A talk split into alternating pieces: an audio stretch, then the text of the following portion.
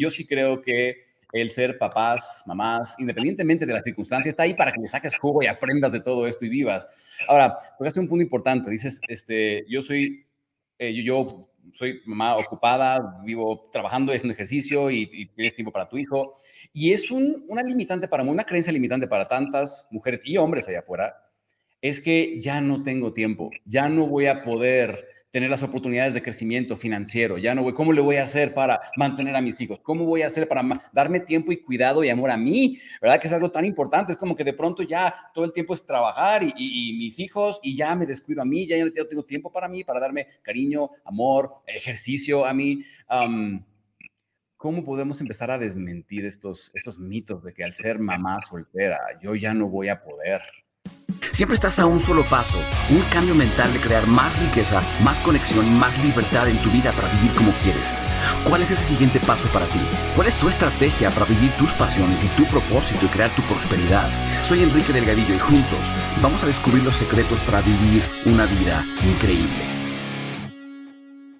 ¿Qué significa hoy en día ser mamá soltera? Estamos aprovechando esta época del año, este, estos días en donde en muchos países eh, en estos días se celebra el Día de las Madres. Y qué mejor que, qué mejor ocasión para hablar de este tema, sobre todo hoy con tantas diferentes eh, eh, formatos, variedades de familias, configuraciones. Em, sabemos que al día de hoy lo veo con mis hijos en la escuela, lo veo porque yo fui papá soltero, lo veo porque conozco muchas mamás solteras.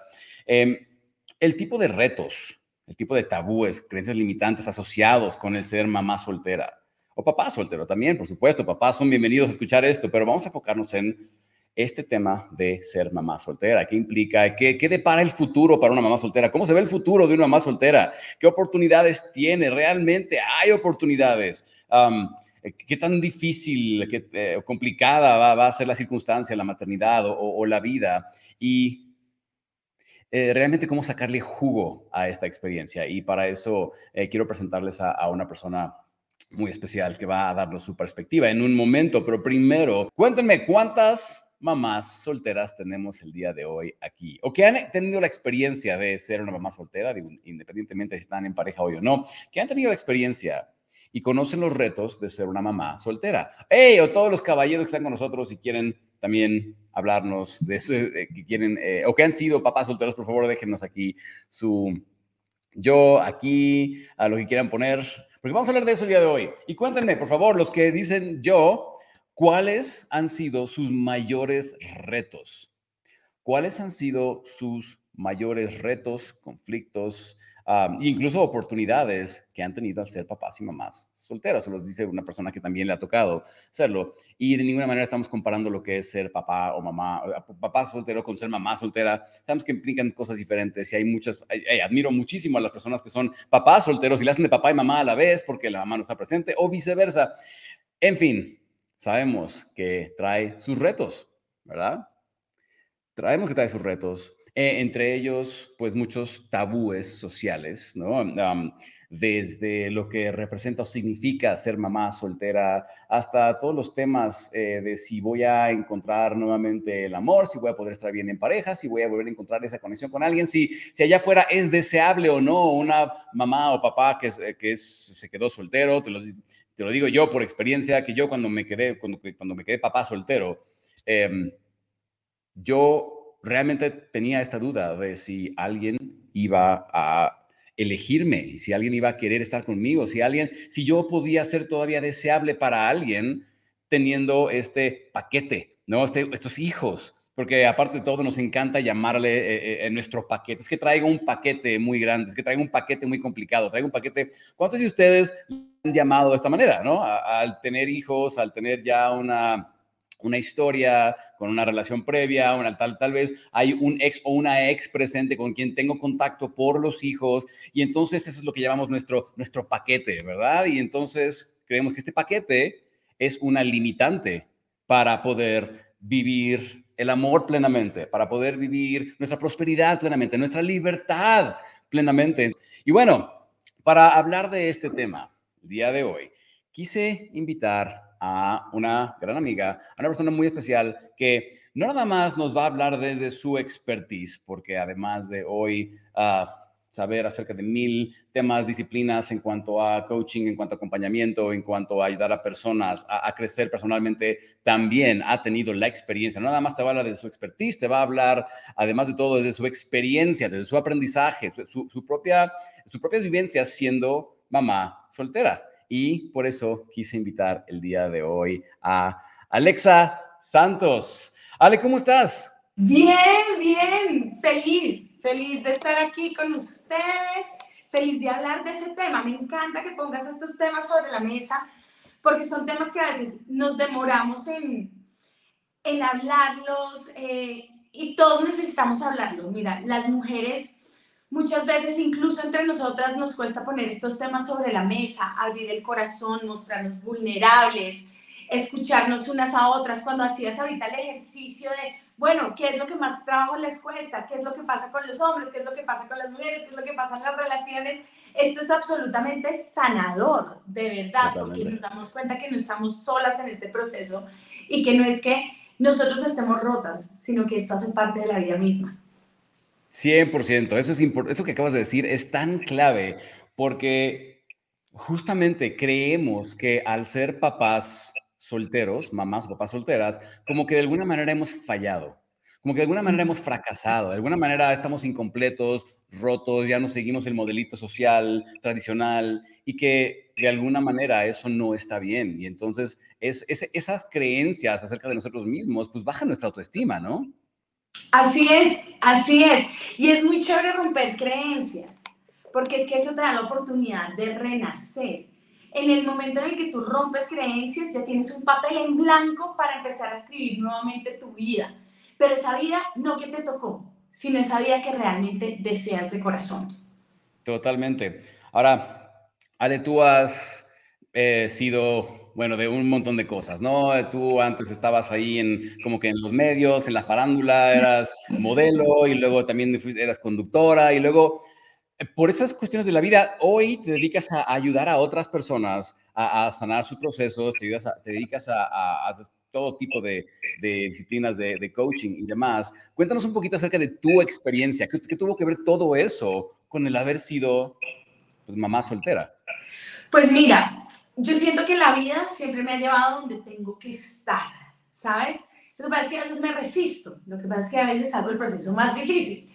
Pero yo, estando en televisión, en el mejor momento de mi vida, porque aparte yo soy una persona que tiene siempre su tablita de Excel, entonces propósitos de año nuevo, cosas que debo cumplir. Y ese año, ¿qué que había cumplido todo? Yo tenía el sueldo que quería, tenía la relación que quería, tenía el trabajo, tenía todo, pero me levantaba siendo absolutamente infeliz. Me levantaba con un vacío acá y yo decía, no, ¿qué pasa? Aparte me sentía desagradecida, me da pena con Dios, o sea, sentí un montón de cosas porque también tenía un montón de creencias con respecto a Dios, con respecto a la espiritualidad, con respecto al agradecimiento. Entonces esto era como que me levantaba en un conflicto terrible teniendo todo lo que en mi lista estaba. Entonces ahí dije, bueno, hay algo mal en mí. Yo siempre he dicho que cuando hay algo por resolver, nosotros mismos somos los que tenemos que tomar las riendas de la situación. Entonces yo no podía ya esperar a que alguien resolviera este tema por mí, sino me tocaba a mí entender qué era lo que me estaba pasando. Entonces empecé a estudiar programación neurolingüística, que me parece fantástica, comandos para el cerebro, para lograr ciertas cosas. Sin embargo, seguía con ese vacío y me di cuenta que hay un mundo detrás de este pechito, que hay un montón de emociones que yo me estaba negando. Yo era una persona que ni siquiera lloraba, porque sentía que llorar era de débiles, porque siempre asocié el llanto, la tristeza con debilidad. Hoy en día lo entiendo y al contrario, es una fortaleza absoluta. Entonces empecé a explorar y me encontré con el coaching ontológico, que fue muy lindo porque fue empezar a conocer cada una de las emociones, emociones que me había negado, emociones que desconocía por completo, emociones que claramente sí tenía como la rabia, pero que me daba látigo por tenerlas y no entendía que son emociones humanas que llegan por algo y que en el momento en que las acepte, las viva en mí, ya puedo canalizarlas de la mejor manera. Pero si las meto abajo del tapete, pues esa rabia va a explotar mejor dicho, como una olla a presión y con las personas menos indicadas aparte. Entonces empieza todo este proceso y la vida me dice, bueno, ya, ¿tú crees que sabes mucho? No, no, no, bebé, viene un divorcio. Como suele suceder, ¿no? Como, yo me digo que cuando, cuando, justo cuando más creemos, es que yo ya sé, ahora ya sé, la vida llega y nos arandea y luego eventualmente decimos, ah, ahora ya sé. Y no, la vida te vuelve a mostrar un aspecto que no conocías, ¿no? Sí, mira que eso es como continuamente nos está dando lecciones de humildad y en ese momento, entonces yo dije, no, ya me siento súper tranquila, empecé a dar terapias, empecé a dar conferencias y mientras tanto seguían medios de comunicación porque eso es otra cosa muy, muy chévere que me ha enseñado la vida y es que yo trataba de oír, entonces yo decía una cosa o la otra. Después de la pandemia entendí que todo se puede unir y que podemos comunicar y que esto es una bendición muy grande. Pero bueno, el caso es que ya después en, este divorcio empiezo otra vez de nuevo y empiezo otra vez a tener que poner en práctica todo lo que yo había aprendido, porque es que una cosa es uno hacerle terapia a alguien, lo guías, le hablas de sus emociones, pero otra cosa es cuando a ti se te desarma ese castillo. Y ahí descubrí el mundo de creencias que yo tenía, como que yo valía mucho, era desde mi etiqueta como mujer, mujer casada, mujer exitosa. Mm. Eh, y cuando se me fue eso al piso, aparte fue en, un año, se matrimonio. Yo no sabía quién era, no sabía cómo levantarme. Eh, estaba tan cerrada todos los procesos que incluso mi ex marido había tenido un tema financiero fuerte y, y, yo, digamos, que era la que más aportaba en la casa. Y estaba tan asustada que yo decía, no, ¿y cómo voy a sobrevivir financieramente? Es que, pues, toda la vida has trabajado. o sea, no era algo nuevo, pero mira lo que hace el susto, lo que hace el miedo. Yo no veía ninguna otra posibilidad tenía mucho miedo también de, de tener un hijo, de que él se traumatizara, mm. de mostrarle a mi familia y a mis amigos que yo había fracasado. Uf, e, eso que acabas de decir, qué, qué importante. Em, la idea de que es que si mi hijo no crece dentro del núcleo familiar tradicional, etcétera, pues va, a salir traumado y va a salir con todo tipo de, trastornos y, no va a ser feliz. Y, luego por eso muchas veces vemos a personas allá afuera, me ha tocado una y otra vez escuchar nada más seguidores, clientes, decirme, es que, Enrique, yo sé que este no es el mejor lugar para mí, pero es que no me voy y sé que recibo abuso psicológico o, o simplemente no estoy emocionada por mi relación, pero es que me quedo ahí por los hijos. ¿no? Y qué difícil es tomar una decisión de separarse de alguien sabiendo que hay un hijo, ¿no? Sabiendo que ese hijo puede crecer con sus papás separados y que no sabes, pues, cada cuándo va a ver a uno o al otro. Y cuéntanos cómo fue ese proceso para ti. Pues, mentalmente fue muy choqueante. yo creía que todo el mundo me iba a rechazar, que todo el mundo me iba a señalar. Y cuando tú tienes esa creencia, pues pasa. Entonces no faltó el que me señaló, el que el que decía, no, el niño se va a traumatizar. Ahora, en la vida real, te voy a contar qué pasó. Mate tenía ya ahí como año y medio, años, cuando los niños ya empiezan a decir sus primeras palabras y él no hablaba casi. Lo habíamos llevado de terapeutas, había ido, no sé qué, mejor dicho, se habíamos llevado a todos los especialistas para ayudarle en su tema de lenguaje. Pero en mi relación, en mi divorcio, nosotros nunca tuvimos peleas fuertes. Nosotros fuimos al otro extremo, nosotros no hablábamos Mira la relación tan importante que hay ahí. Porque cuando empieza todo este divorcio, se va mi ex esposo de la casa, empiezo yo a vivir sola, mi hijo empieza a hablar. Porque es que él era el reflejo de lo que nosotros estábamos viviendo. Nosotros estábamos callando la situación y él solamente estaba aprendiendo de nosotros. Y yo te puedo decir, desde ese momento cuando lo vi a empezar a hablar, dije, él va a tomar el divorcio como yo se lo enseñé a tomar. Entonces hablamos con mi ex esposo y dijimos, hagamos de esto el proceso más amable de la vida. Y, así, y fue así. Entonces yo siempre digo que nuestro divorcio fue como La vida es bella. La película, ¿sabes? Que están en plena guerra, pero que el niño como que igual lo siente. Nosotros no es que estuviéramos en guerra, pero es que un divorcio igual sí es un proceso desafiante. Pero nosotros tratábamos de que él tuviera la experiencia más amable. Entonces nunca nos vio pelear, siempre los dos para el mismo camino, así estuviéramos divorciados, así estemos divorciados, seguimos para el mismo camino, tenemos los mismos acuerdos, em, hablamos mucho, conversamos las cosas, las ponemos sobre la mesa, le decimos, bueno, mira, tienes dos casas, quiero que sepas que aquí no es que vayamos a vivir mamá, papá y tú, pero al contrario, ahora tienes dos casas que están llenas de amor, que también están los abuelos, que también están los tíos, que tú tienes eso, como decimos acá en Colombia, un parche, o sea, tienes un núcleo, tienes un respaldo gigante, porque es que tu familia no solamente son mamá y papá, mira la familia extendida que tienes, mira los amigos que llegan, e incluso con las nuevas parejas, siempre ha sido muy amable. Yo le digo, que nota que tu papá esté enamorado, porque es que, mira, si mi ex esposo está bien y está feliz, mi hijo está feliz, y si mi hijo está feliz, ¿cómo no voy a estar yo feliz? 100%. Pero ¿cuánta madurez se requiere, madurez emocional se requiere para poder ver la vida de esta, de esta manera? Y, yo sé que no, no se obtiene, pues no, está gratis, ¿verdad? Nos, nos, nos, ha costado nuestro trabajo poder ver la vida de esta manera, porque yo lo que veo es que en muchas ocasiones nuestro ego nos gana y entonces terminamos hablándole mal a nuestro hijo de su papá o de su mamá o teniendo ese resentimiento hacia lo que el otro no me dio, lo que debió haber hecho y no hizo, lo que me, que me abandonó o nos abandonó. Aparte, como a veces implicamos al pequeño o pequeña, no, pequeños, en, con nuestras emociones. Nos abandonaste, no, no, no, no, a ver, soy yo, son mis sentimientos, ¿verdad?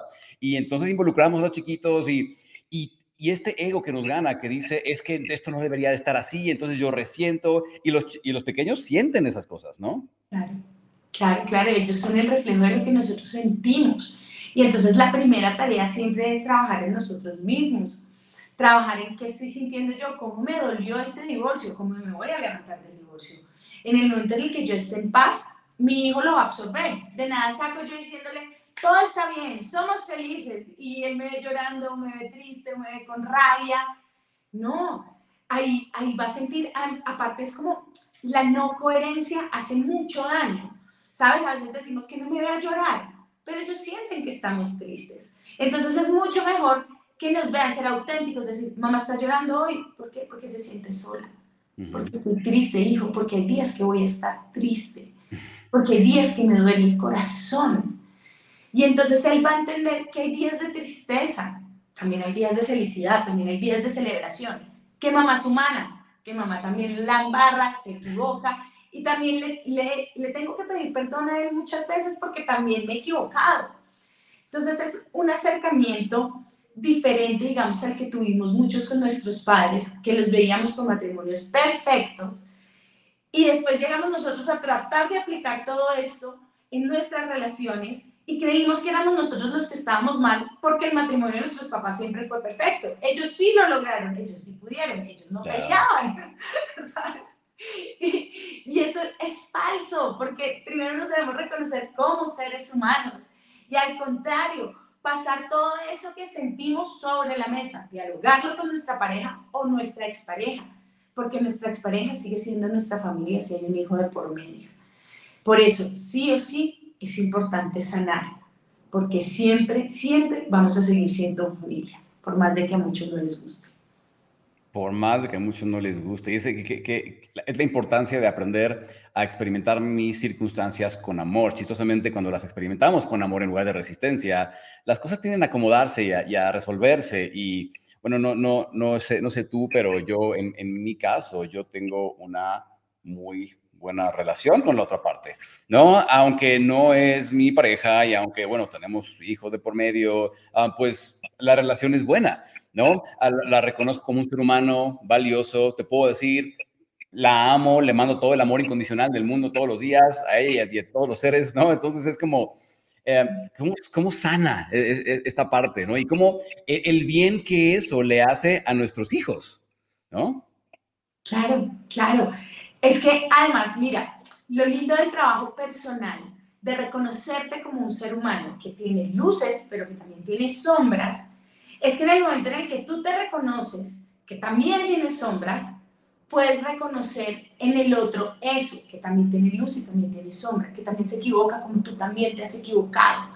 Entonces, en ese momento dejamos el papel o de víctimas, que nos ponemos más abajo, de pobrecito yo, o de superiores, es que yo sí hice todo bien y tú hiciste todo mal, mm. sino nos miramos desde iguales y decimos, pues pucha, qué embarrada que esto no funcionó, pero vamos para adelante, porque tenemos un hijo, te perdono, te libero, porque además no hay nada más lindo que perdonar y de verdad liberarse. Tener resentimiento es una de uno de los peores negocios que hay. Eso es una carga. 100%. Es como dicen, es como tomarte veneno esperando que el otro se muera, prácticamente, ¿no? Tener, resentimiento hacia alguien es como tú tomarte el veneno diciendo ojalá y el otro le pase algo. Es como, no, el único que se enferma eres tú, ¿no?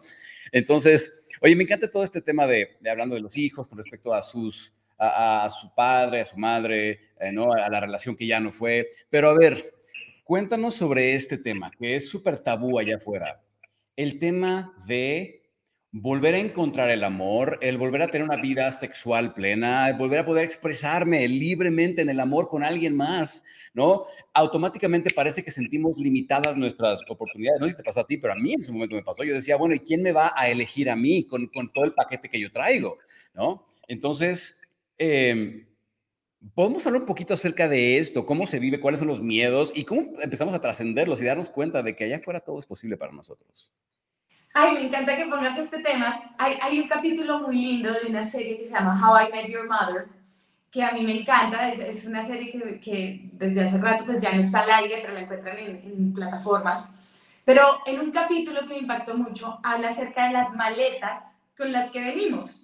Entonces, él siempre iba saliendo el protagonista con diferentes mujeres y decía, no, esta trae una maleta terrible, porque esta le dieron, porque esta tiene un tema familiar, porque esta tiene un hijo, y entonces él era como desde el, todas traen maleta, y de pronto él empieza a ver su vida y se da cuenta que él también tiene el maletonón, ¿sabes? 100%. somos los seres humanos, todos traemos algo. Lo que pasa es que al haber un divorcio, uno lo asociamos con un fracaso, no con algo que simplemente puede pasar, que es parte de la vida. La vida misma es vida y es muerte. Si asimiláramos la muerte, asimilaríamos todos los pequeños duelos de la vida mucho más sencillo. Y eso es un divorcio. Un divorcio es la muerte de un amor, la muerte de una expectativa, la muerte de una ilusión. Pero el tema es que entonces no lo asimilamos y empezamos a dejar que el miedo tome las riendas y tome el mando del cerebro. Entonces empiezo, ¿quién me va a querer a mí si tengo un hijo? ¿Quién me va a querer a mí si es que tengo un divorcio? ¿Quién me va a querer a mí? Y empezamos, si es que ya no tengo 20 años, ¿quién me va a querer a mí? Mejor dicho, no, no, no, no, no, con un hijo van a creer que yo qué, y si salgo, y entonces la parte sexual que me encanta que la hayas puesto sobre la mesa, porque eso es un tabú y sobre todo más grande entre las mujeres y entre las mujeres divorciadas de, hmm, ahora está saliendo con 20, ¿qué tal? ¿Sabes? Cuando la sexualidad y esta experiencia de vida es tan maravillosa, tan bonita, tan poderosa, que nos tenemos que disfrutar todo, empezando a reconstruirnos, empezando a entendernos, empezando a conocernos, porque es que después de una relación y sobre todo de las relaciones pasadas donde, las, donde creíamos que teníamos era que olvidarnos de nosotros mismos y darlo todo por el otro, terminamos absolutamente vacíos. No sabemos ni quiénes somos, ni qué comida nos gusta, ni qué película nos gusta ver, porque estamos invadidos del otro, nos volvimos el otro de repente. Entonces, es volver a empezar. Bueno, ¿qué me gusta? A mí sí me gusta el sushi, bueno, porque le gustaba a mi pareja. A mí sí me gusta esta película y empiezas ese trabajo de reconocimiento que involucra la parte sexual, porque no es solamente es que tenía que tener sexo una vez a la semana porque estaba casada, no, que yo disfruto. Todo está unido con el placer. Me disfruto y si yo no sé disfrutarme, si yo no sé conocerme, autoconocerme, ahí se genera una dependencia en otro, porque le doy el poder al otro de que me dé placer.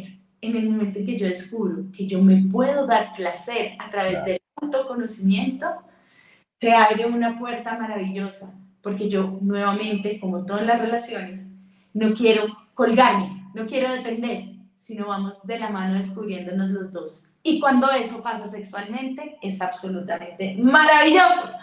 Pero como en todo, toca hacer la tarea de conocerse desde el inicio. Claro, porque al final es como, como un espejo, ¿no? Cuando yo creo que el otro me completa de alguna manera, empiezo a desarrollar este miedo a, perder eso que el otro me, proporciona, ¿no? O, me da. Y entonces cuando ya no lo tengo, digo, ¿y ahora? ¿Y ahora dónde voy a conseguir esto? ¿Y ahora quién me va a dar esto? ¿Y ahora quién me va a dar el cariño? ¿Y ahora quién me va a dar todas las, demás cosas? Y entonces empezamos a volvernos como este repelente del amor, del sexo, de todo. ¿Por qué? Porque estamos buscando, persiguiéndolo a ver quién me da, a ver como, con este vacío, a ver quién lo llena. Y algo que, que yo descubrí eh, fue que en el momento que yo pude aprender a amar mi circunstancia, empezar a presumir mi circunstancia, inclusive, o sea, hablar de mi circunstancia como si fuera lo máximo. Sí, sí, soy papá soltero, sí, lo amo, sí, amo a mis hijos, sí, son lo máximo. Chistosamente, es, es cómo pasa eh, energéticamente, como un espejo, que cuando yo amo lo que soy, me encuentro personas que aman lo que soy. Cuando yo rechazo lo que soy, encuentro personas que rechazan lo, lo que soy. Entonces, aquí veo en los comentarios que luego nos ponen cosas como, es que eh, siendo mamá soltera o papá soltero, es más difícil encontrar a alguien que te quiera, encontrar el amor, vivir una vida. Yo les digo, es que no te das cuenta cómo eso es una forma de autorrechazo. Es una forma de decir, yo ya estoy limitado, yo no valgo, yo no soy suficiente, yo, yo, yo. Y entonces vas a toparte en el mundo con, claro, el hombre que no quiere aventarse el paquete de la mamá con sus hijos. Claro, porque es un reflejo, pero en mi experiencia, cuando yo aprendí a amar mis circunstancias, y a estar orgulloso de mis circunstancias, encontré a una persona que ama mis circunstancias también y que le encanta ser parte de esta nueva familia. Y eh, no sé cómo fue ese proceso para ti, pero, pero yo he visto que la vida es como un espejo, ¿no? Que nos refleja constantemente lo que nosotros creemos de nosotros. Qué lindo eso que dijiste, porque es aprender a amarnos nosotros mismos. Nadie nos puede amar desde esas caretas que nos ponemos para tratar de encajar. Mira, una vez yo estaba saliendo con alguien entonces yo le decía, no puedo porque es que Mateo, no puedo porque es que, hasta que me dijo, es que la única que ve un problema en que tengas un hijo eres tú. Y es verdad. Yo era la del problema, no la otra persona. Y si una persona se me acerca y dice, es que no me gustan los niños, pues chao, porque yo tengo un hijo y no pasa nada, un gusto conocerte, podemos ser amigos, podemos hacer negocios, pero pareja por aquí no. Y es así, es como al que le gusta hacer triatlón, ¿sabes? Entonces, ah, no, porque hace triatlón. No, pues yo veo si acepto, si no acepto, si cada una de las personas trae una historia de vida, pero la tarea de nosotros es aceptarnos como, como somos, lo que somos, nuestra esencia, nuestra vida, nuestras luces, nuestras sombras, el despelote que somos. Y aquí yo te voy a decir, yo muchas veces traté de ser, uno, la mamá perfecta, entonces la mamá de redes sociales, ¿sabes? Entonces la mamá que hace todo perfecto. No, no lo soy. Soy una mamá medio loca que corre todo el día, que trabaja, que viaja y que mi hijo me ama locamente como soy, que tenemos una conexión absoluta. Pero eso también pasó. Ni siquiera estamos hablando de una relación con, amorosa, ¿me entiendes? Con otro hombre, una relación de pareja. No, estoy hablando con mi hijo. La conexión real se logró cuando yo me acepté quién soy como mamá. Yo no puedo ser mamá como las de las películas. ¿Por qué no? Porque yo trabajo, porque yo tengo que viajar, porque además amo trabajar, porque además amo viajar, porque la libertad es parte de mi ser y se la estoy enseñando a mi hijo. Y le explico y le digo, hijo, para mamá es tan necesario esto. Y me dice, si yo ya quiero crecer más y viajar contigo. Entonces empiezas una danza de autenticidad, donde cuando ya llegue otra persona y tú llegas y te aceptas absolutamente por quién eres, entonces la otra persona dice, ¿me meto aquí o no me meto? Y no tienes que andar con caretas, no tienes que andar mostrando a alguien que no eres, porque es que además no es sostenible, es aburrido y es una mentira, que es donde nos enseñaron muchas veces a tener las relaciones. Y por eso es que no funcionan, por eso es que nos herimos y por eso simplemente lo que hacemos es traer heridas del pasado en lugar de hey, un momento, me hago cargo de mí y esto es lo que hay. Y esto es lo que ofrezco y vamos a crecer juntos, pero esto es lo que hay. Eso es lo que hay. Eso es lo que hay. Sabes que algo muy chistoso que, que, yo experimenté en algún momento fue que yo antes era la persona que pues no quería quedar mal con las personas y no quería que pensaran algo malo de mí, ¿no? o quería agradar, ¿no? Y entonces, al momento de querer agradar, eh, que es una, también es una, eh, es una muestra de, no aceptación, ¿no? Cuando, cuando necesito que la validación y la aceptación venga de, venga de afuera en lugar de adentro, pues eh, yo empiezo a ocultar ciertos aspectos de mí, porque no quiero alejar a las personas, ¿no? Y chistosamente, después de todo este proceso, yo sí, yo sí siento que cada, cosa, cada conflicto que vivimos es como una, una, lección que viene a mostrarnos lo que no hemos aprendido, lo que no, los aspectos de nosotros que no hemos aprendido a ver. Y mi experiencia creando en esta vida este, estas maletas, ¿no? este equipaje que traigo, este paquete que traigo con mis hijos y demás, lo que me ayudó a, hacer es que cuando me di la oportunidad de tener una nueva relación, eh, y llegó ese momento de decir, ¿le cuento? no le cuento. ¿Le cuento todo el pasado o no le cuento? ¿Le cuento esto que pasó o no le cuento? Fue como, cuéntale. Total, ¿quieres a alguien que esté contigo auténticamente porque te prefiere, no porque te necesita, porque quiere crear una relación de la abundancia? Cuéntale. Ahí está. Y como dices, pues esto es lo que hay. Aquí estoy, aquí está, aquí está. Y yo estoy orgulloso de esto, independientemente de lo que tú pienses de esto, yo estoy feliz así y de pronto te das cuenta cómo el mundo conecta con eso y es como te quiere más por eso y quiere conectar contigo más por eso, ¿cierto? Sabes que es muy lindo, Brené Brown, que es una investigadora, ella habla mucho de la vulnerabilidad. Entonces, que ella investigó por muchos años cómo se conectaban los seres humanos, hasta que se dio cuenta que era eso, a través de la vulnerabilidad, y que es a través de nuestra historia. Eso es lo que nos hace atractivos, eso es lo que nos hace únicos que a mí me encantaría tener la vida, pues que me levanto peinada del spa. No, yo vivo corriendo todo el día desde las 4 de la mañana. Estaba viendo que había ahí, mi hijo me escondió la chaqueta que me puse esta mañana y la acabo de ver ahí. ¿Sabes? Esto soy yo, Kike. Yo soy la mamá que corre todo el día, que trabaja como una loca, que ama trabajar, que ama hacer ejercicio, que se ríe de la vida, pero que a veces está en el piso llorando porque le duelen sus heridas ¿sabes? Pero que tiene unas ganas de vivir y de salir adelante y enamorarse y amar increíbles. Eso soy yo. Me encanta, y me encanta tu energía y me encanta cómo, cómo has aprendido a, a, crear, a como yo digo, a sacarle jugo a esta experiencia, porque realmente todas las experiencias de nuestras vidas están ahí para que las saquemos jugo, desde las agradables hasta las desagradables, o sea, que las, las que nos gustan, las que no nos gustan, están ahí para aprovecharlas, sacarles jugo, y yo sí creo que el ser papás, mamás, independientemente de las circunstancias, está ahí para que le saques jugo y aprendas de todo esto y vivas. Ahora, tocaste un punto importante. Dices, este, yo soy, eh, yo, soy mamá ocupada, vivo trabajando, haciendo ejercicio y, tienes tiempo para tu hijo.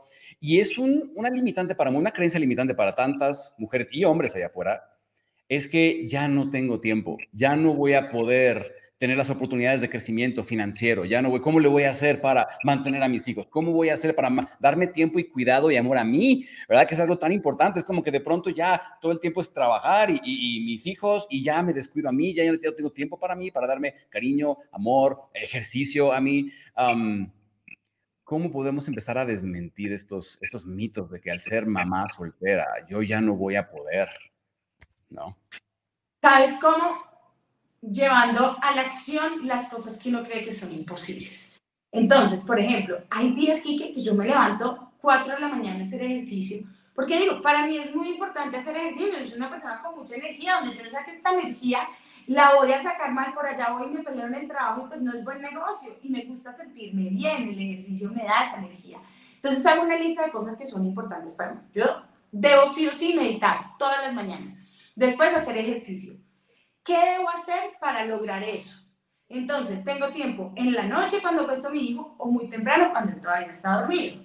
Pues muy temprano, listo. Entonces empiezo a ajustarme, no comparándome con otros. Yo tengo amigas que pues reciben una maravillosa pensión de su ex esposo o son millonarias o entonces pueden levantarse a las 11 de la mañana o tienen tres empleados. No, yo no.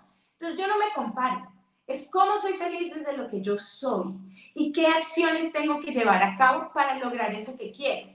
Alejando la víctima, la, oh, me toca a las 4 de la mañana, no, me levanto orgullosa, qué nota, tengo la salud, tengo la vitalidad de levantarme a las 4 de la mañana y a las 11 de la mañana yo ya tengo mediodía hecho.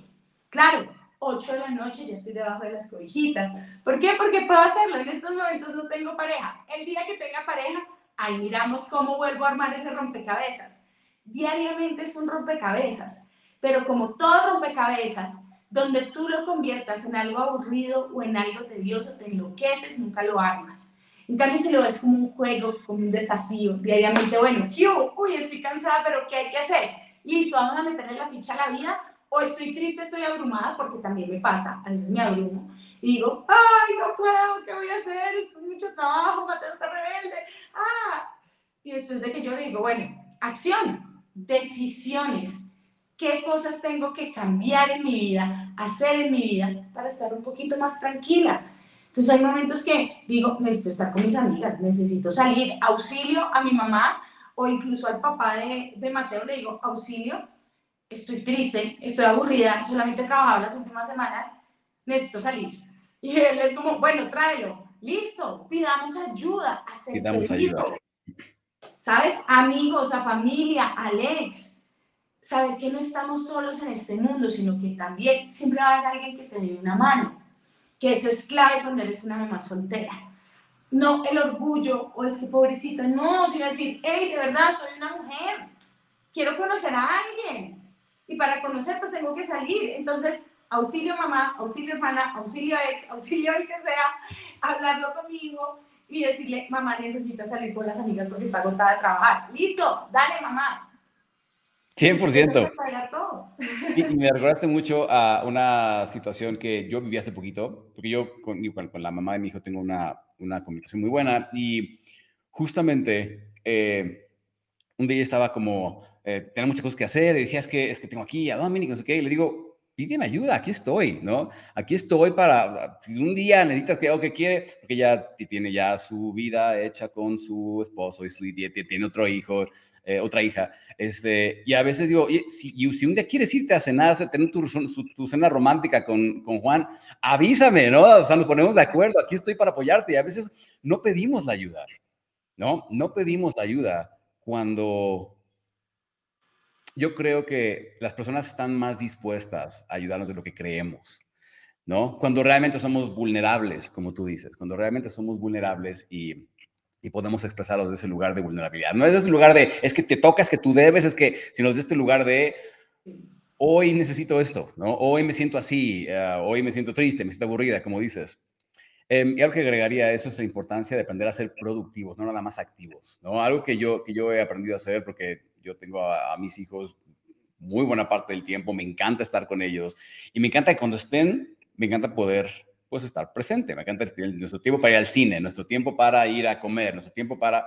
Y eso requiere que pues yo sea intencional con el cómo organizo mis tiempos y decir, yo voy a empezar a ser eh, productivo, no nada más activo. Voy a aprender a delegar, voy a aprender a, hoy, el día de hoy, tengo una empresa, tengo un equipo, tengo muchas personas que dependen de, de ese trabajo, tengo tengo mi esposa, tengo ah, eh, compromisos, tengo un montón de cosas, y cómo le haces para hacer todo. Pues es que hay que aprender a ser productivos, no nada más activos. ¿Cómo puedo con el dinero, por ejemplo? Ok, ¿cómo puedo hacer para en menos tiempo generar más? Porque pues tengo hijos, tengo cosas que hacer. ¿Cómo puedo hacer para en menos tiempo hacer más? Y entonces, eh, cuando la mente busca, siempre encuentra, ¿cierto? Es impresionante. Mira que a mí me pasó algo y es que en pandemia yo tenía un programa, un morning show, y se acabó Claro, entonces yo, no, ¿qué voy a hacer? Nos vamos a morir todos, fin del mundo, catástrofe, lloré, después de eso dije, bueno, me puedo quedar llorando o busco una solución y también le meto la ficha y eso yo hago todos los días. A mí me da risa cuando yo conozco a alguien, entonces por primera vez me dice, hola Alexandra, ¿y tú qué haces? Y yo digo, ay no, que me pregunten cualquier otra cosa, que yo hago de todo aquí yo hago de todo, o sea, yo tengo ingresos de diferentes lugares porque yo no paro de moverme. A mí me llaman de un canal que si quieres colaborar, ahí voy. Que voy a hacer este tema en redes sociales, lo hago. Eh, hago talleres, hago astrología, hago, ¿sabes? Siempre estoy activa y siempre estoy con ganas y siempre estoy moviendo la energía. Es impresionante, pero es que sí hay un tema de energía muy, muy grande. Cuando yo me pongo negativa, porque obviamente paso por esos momentos y digo, no, es que no tengo un trabajo fijo, es que a mí los 15 de cada mes no me entra un cheque, todo se me bloquea. En cambio, cuando digo, bueno, yo le dije a Dios un día, me arrodillé y le dije, bueno, Dios, aquí estoy. ¿Cuál es mi compromiso? Te prometo que todos los días, así esté cansada, así llore, así esté con rabia, le voy a meter la ficha. Algo me invento, pero algo hago. Así no me dé plata, Kike pero entonces aprendo algo, me siento a aprender algo, porque ese algo te va a traer una nueva idea y esa nueva idea te va a abrir una nueva puerta y una nueva puerta te va a traer dinero, porque este mundo es abundante. Entonces, así trabajo. Si tú me dices, ve, Ale, ¿de qué vas a vivir en julio? No tengo ni idea, pero sé que voy a estar bien, porque no me quedo quieta, porque me invento cosas, porque si Dios me da salud, ahí voy a estar inventándome, moviéndome, haciendo, y con la fe de que todo va a estar bien. En el momento que a mí se me cae la fe, se me derrumba la vida. Es bien chistoso como cuando soltamos la resistencia, las cosas se acomodan. Cuando resistimos, las cosas te vuelven un caos. Cuando soltamos la resistencia, las cosas empiezan a acomodarse, ¿no? Como cuando más nos preocupamos porque no va a haber esto, no va a haber lo otro, ahí es cuando menos hay, hasta que uno dice, ay ya, ¿sabes qué? Que no haya. Está bien que no haya, ya veo cómo le hago, ya veo, o sea, me siento capaz de lidiar con la vida, ya yo veré, de pronto, ¡pum!, aparece eh, la oportunidad, aparece el dinero, aparece la persona, aparecen las herramientas, ¿no? Muchos de cómo funciona el universo en ese sentido. Cuando estamos resiste y resiste y resiste, uh, parece que las cosas se alejan y se alejan, ¿no? Hasta que decimos, ¿sabes qué? Ya, eh, Dios, universo, lo que, que, cada quien le quiera llamar, este, ya, aquí estoy, ya a ver, ya, lo, lo, que sea la voluntad de la energía y del universo, está bien, ya, lo, lo, lo, asumo. Y de pronto, ¡pum!, todo empieza a alinearse, ¿verdad? Y como dices, vivimos en un universo abundante que la, creo que la abundancia no se muestra, no se deja ver, sino hasta que uno está preparado. Y para no estar preparado, uno tiene que soltar las resistencias, uno tiene que aprender a confiar, confiar en sí mismo, confiar en Dios, si le quieres llamar a Dios, confiar en el universo, en la energía, lo que cada quien le quiera llamar y lo que cada quien crea está perfectamente bien. Confía en que estás cuidado, confía en que eres capaz y que la vida no te va a dar una prueba con la que no puedas lidiar. ¿no? Es, es increíble. ¿Y sabes cuál es una muestra absoluta de la abundancia? La naturaleza misma. Tú ves que pasa un huracán y ¡pum! se lleva todo. Y de pronto en una esquinita está una florecita saliendo. Y de pronto volteas a mirar y ya ves que entonces los pájaros nuevamente están ahí, entonces toda la naturaleza vuelve a reinventarse. Eso es nuestra vida, tal cual. Pasan huracanes, inevitable. Es que eso también hace parte de este mundo de nuestro aprendizaje y parte de ese misterio de por qué estamos en este plano todavía. Pero cuando yo miro un parque, de verdad, en plena ciudad, y veo esos árboles verdes con flores, los pájaros, digo, definitivamente vivimos en un mundo que es absolutamente abundante. Lo que pasa es que nos falta confiar, nos falta simplemente, ¿sabes?, fluir con la vida misma. Yo no me imagino un pájaro por la noche no durmiendo, ¿será que mañana consigo el gusano? ¿Será que mañana será? Exactamente. Simplemente se acuesta y, se va, por la mañana se levanta con todo el ánimo porque esto no es deja fluir, es quédate acostado. No, el pájaro se levanta el otro día temprano, va a hacer el vuelo, va a hacer la tarea, si consiguió delicioso y si no, mira cómo resuelve. Y esa siento que debe ser nuestra actitud, acostarnos confiados de que va a hacer. Y si no, listo, ¿qué, ¿qué hay que hacer? Pero entonces estamos acostumbrados a preocuparnos. Entonces, no dormimos. Vivimos anticipándonos a un futuro desde nuestro pasado y el ahora desvanecido. Y vuelve ese ciclo y vuelve ese ciclo y ahí es que nos enfermamos y dejamos, ¿sabes qué? Más que de manifestar, es de disfrutarnos esta vida, disfrutarnos este ahora, la delicia de poderte ver a los ojos, así sea a través de una pantalla, ¿me entiendes? Pero es este instante único y delicioso de vida que ya en una hora no va a volver. Porque cada, exactamente, cada instante es único e irrepetible. Y si no aprendes a aprovechar todo lo que el momento te está dando en cuanto a perspectiva, en cuanto a lección, ah, pues estamos destinados a, simplemente repetir la misma lección una y otra y otra y otra vez, ¿no? En, como dicen, diferentes, mismo infierno, diferentes demonios, ¿no? Entonces vas a cambiar de pareja, vas a cambiar de trabajo, vas a cambiar de lo este, visto desde diferentes perspectivas para que aprendas a trascender lo que estás, lo que no has aprendido a ver en ti mismo, ¿no?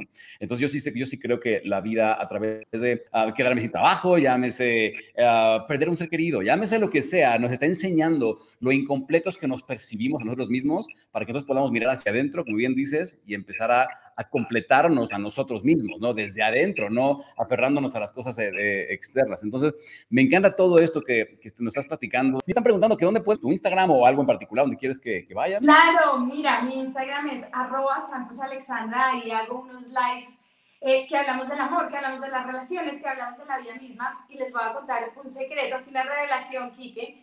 ¿Tú te acuerdas la primera vez que yo te entrevisté? Quique, yo estaba destrozada. Yo acabo de terminar la primera ¿De verdad? del divorcio. No, Kike, yo estaba en los huesos, estaba triste, estaba todo, y te quiero agradecer públicamente, porque escucharte me dio una luz y una fuerza tan, tan grande, y llevo un pedacito tuyo acá, en esta nueva mujer que soy hoy. Wow, muchísimas gracias. Oye, es, eh, me encanta que, que, digas esto porque es increíble cómo hay, hay, un, hay un meme luego que, que, lo veo en internet, ¿no? Que es luego como que lo pasan mucho, que dice, este actores y actrices como famosos, que muchos pues, se han suicidado, ¿no? Por depresión y que salen contentos en la película o en la foto o lo que sea.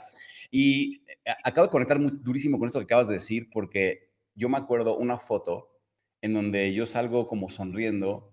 Eh, iba a salir una entrevista justamente y eh, yo estaba en mi, mi peor momento de, de, de, mi vida, o sea, de no saber quién era, de estar destrozado y y hoy comparo esa foto, les digo, ¿ves esa foto donde estoy sonriendo? Ese día me sentía así, así, así, así, así. Y es que cómo nos ayuda a ver que no todo es lo que parece y de que a veces las personas ponemos nuestra mejor cara y ese día, o sea, yo dije, yo dije, ay, wow, esta persona está increíble y está, pues, tiene mucha energía y demás. Y no había manera de ver lo que está pasando detrás de cámaras, ¿no? Y, y eso es que siento que, qué bueno que acabas de decir esto porque quiero que todo el mundo lo escuche y que esto sea como para, para, ayudarnos a ser más amables con las personas porque nunca sabemos qué están pasando, ¿verdad? Nunca sabemos qué está pasando detrás de tras bambalinas, ¿verdad? Y, y, y gracias por, por la vulnerabilidad, gracias por, por decírmelo. De verdad, gracias a ti, gracias a ti. Y yo nunca me pierdo tus contenidos por eso, porque siento que nos, que nos alimentan el corazón y que son tan reales, ¿sabes?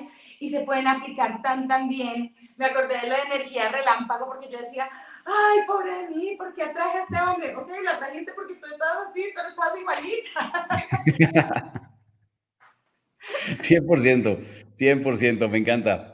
Me encanta y me encanta tu energía y me encanta lo que vienes a compartir el día de hoy. Me encanta todo lo que nos muestras, no nada más a través de tu expertise, sino a través de tu, tu, ejemplo, tus experiencias. Me encanta. Yo te sigo ahí en Instagram, que ya, por cierto, aquí ya vemos a personas que ya te empezaron a seguir. Aquí alguien nos puso, este, Ale, me hiciste llorar de la emoción. Um, están súper, súper contentos pero me encanta seguirte porque siempre compartes cosas como muy desde tu experiencia, compartes cosas con tu hijo, con tus enseñanzas de vida a través de como esas historias que tú estás viviendo. Así que no dejes de hacerlo. Eres una gran, gran luz brillante para, para muchas personas allá afuera. Y, y gracias por darte el tiempo de, de ser parte de, de por dedicarnos este tiempo y ser parte de esta entrevista. Muchísimas gracias, pues te mando un gran, gran abrazo allá hasta Bogotá, Colombia, de acá desde la Ciudad de México. Muchas gracias y que todos tengan una semana increíble, lleno de mucho amor y mucho, mucho, mucho éxito. Gracias. Besos a todos. Gracias, Kike. Chao. Gracias. Bye.